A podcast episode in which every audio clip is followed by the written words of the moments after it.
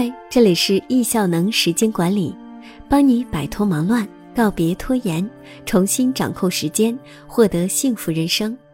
今天要分享的文章，每天这两个小时，拉开你与别人的差距。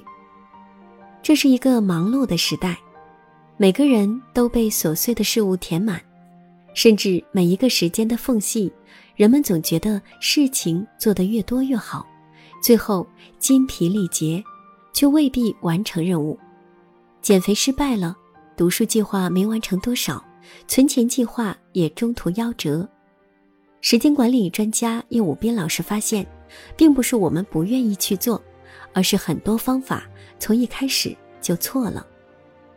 他把自己的研究和经验整理出来，交给那些希望有效管理自己时间的人。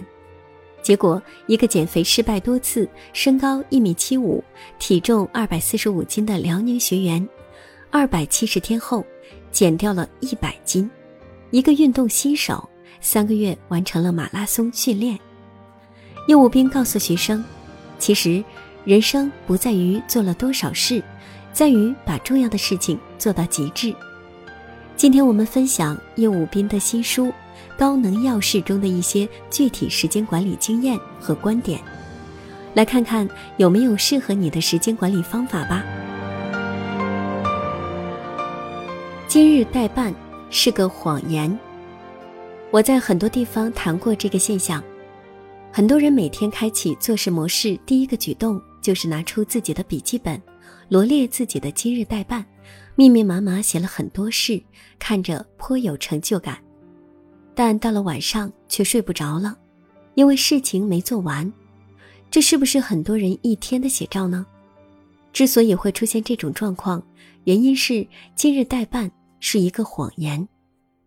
做今日代办的人，他们的视角局限在了这一天，当关注点仅放在这二十四小时的安排上。我们就容易被视野窄、事物多、没有分类、缺乏弹性、先做简单的、不做重要的事件等等各种因素影响，从而让自己的计划永远赶不上变化。事实上，做减法而不是加法，是人生成功的核心秘密。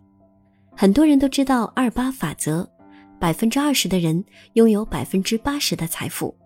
二八法则是普遍存在的规律，每一件事情对于人生而言，价值不一，也必然呈现二八法则效应。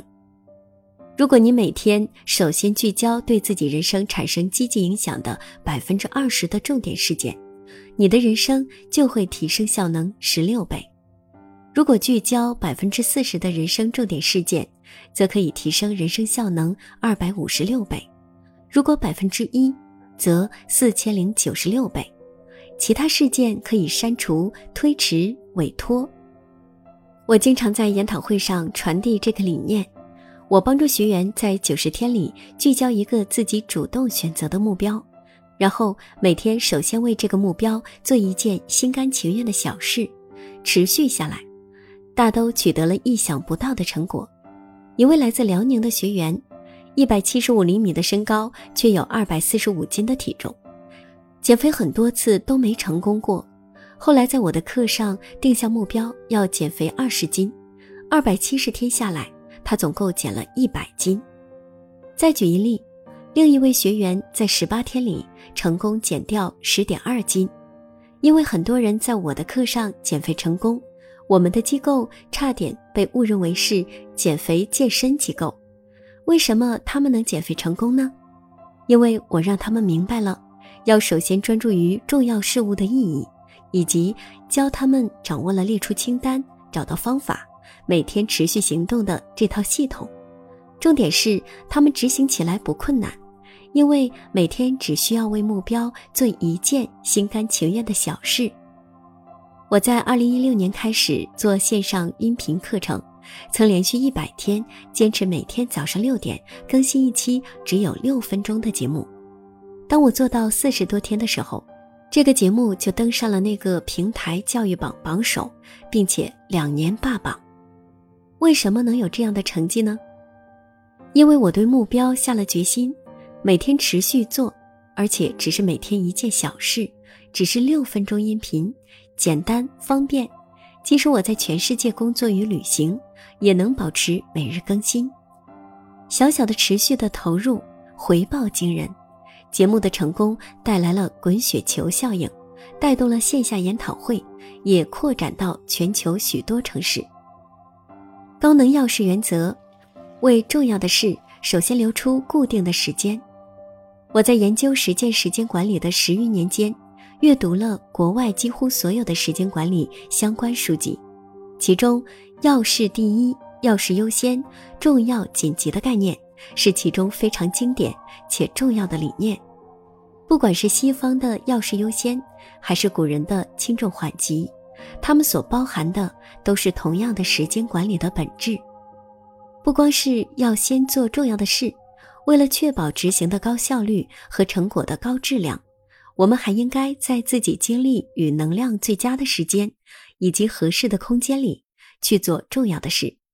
在我们精力不够时，可以选择放松休息来补充精力，这就是我认为的高能钥匙。曾国藩说。早起是治家之本，每天甚至有日课十二条。同样这么做的还有篮球明星科比和文坛巨匠村上春树。科比的那句名言：“你知道洛杉矶早晨四点半的样子吗？”以及村上春树在三十三岁时决定以写小说为生后，坚持每天凌晨四点起床。写作四小时，再跑步十公里的生活方式，都在表达一个思想：为重要的事留出固定的时间。时间是一个人最稀缺的资源，为了快速的获得成果，我们就应该把那百分之二十重要的事放在这一天中自己精力最旺盛的时段去完成。每天二到二点五小时的效率高峰期，是拉开与他人差距的最宝贵时间。人在低精力的时候是没办法处理重要事情的，而高精力的时间在每一天中所占比例是非常低的。美国行为学专家丹·艾瑞里的研究显示，我们每天只有二至二点五小时的效率高峰期，通常是在醒后的几个小时，这是你拉开与他人差距的最宝贵时间。如果你因为各种原因导致起床上床睡觉没个点儿，那么你的高能钥匙时间就一定不会是固定时段。而如果你过的是按部就班的生活，那么早上的晨间时光就是你一定不能错过的高能时刻。我们的精力会不断的释放和补充，它是一个动态变化的过程。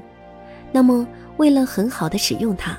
我们就要学会张弛有度，因此，我们一天的时间就可以根据精力状态不同进行安排。例如，今天我从伦敦飞往佛罗伦萨，我的安排就是早班机上睡觉继续精力，抵达后坐上去比萨斜塔参观的车，在车上我就用手机联网与国内团队取得联系，在线开会部署完工作。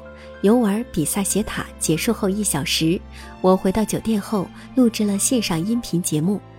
一天下来，睡觉、工作、游玩，我一件事不落。